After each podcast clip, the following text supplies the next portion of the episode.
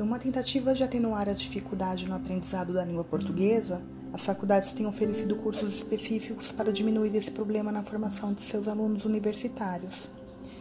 Quem concorre a uma vaga de emprego precisa ficar atento ao conhecimento e domínio da língua portuguesa, pois os testes e as redações são os que mais reprovam. Em relação aos universitários, a reprovação atinge mais os que estudam em instituições particulares e dos cursos de pedagogia, jornalismo e matemática. Sem a língua portuguesa, fica difícil dar um passo adiante. Para quem chega ao ensino superior, como estudar para ser médico, engenheiro, professor, sem dominar o próprio idioma? Por isso, já tem faculdade preenchendo as lacunas que ficaram no ensino médio. Imagine você, por exemplo, com erros de português gravíssimos e editando uma carta para o presidente da República. É para se pensar, não é mesmo? No nível universitário, há uma insatisfação geral dos professores em relação à escrita por parte de seus alunos. Podemos afirmar com segurança que o atual estudante de nível universitário do nosso país, em sua grande maioria, despreza a leitura como fonte de entretenimento, informação e crescimento pessoal.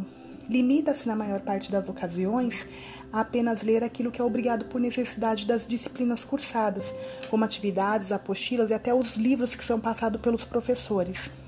Então, mesmo dominando os rudimentos da leitura e da escrita e sendo capazes de entender um texto de forma razoável, possuindo um nível de escolarização acima da média, essas pessoas não se sentem bem em praticar a leitura.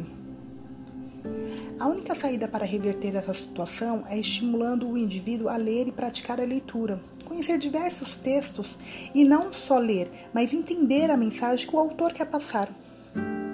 Para a autora Silva, a leitura é uma ponte de tomada de consciência crítica para o mundo. Ela explica compreender a mensagem, compreender-se na mensagem, compreender-se pela mensagem.